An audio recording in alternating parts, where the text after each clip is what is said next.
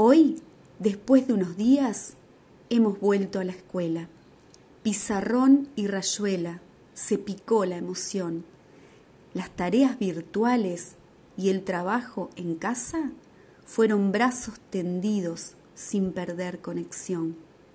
Hoy los juegos del patio recuperan sus voces y el picado en la cancha desató la emoción. El olor a comida, de esa que es compartida, entre charlas y risas, hoy vibró el comedor. He llegado contento nuevamente a la escuela. La campana que suena me despierta el amor. Y regreso a mi casa con anécdotas, cuentos, con la moña torcida y pensando en volver. Es la escuela el lugar donde ocurren las cosas que te marcan profundo y te hacen crecer. Nunca faltes escuela en la vida de un niño, porque en ella está todo lo que debes saber.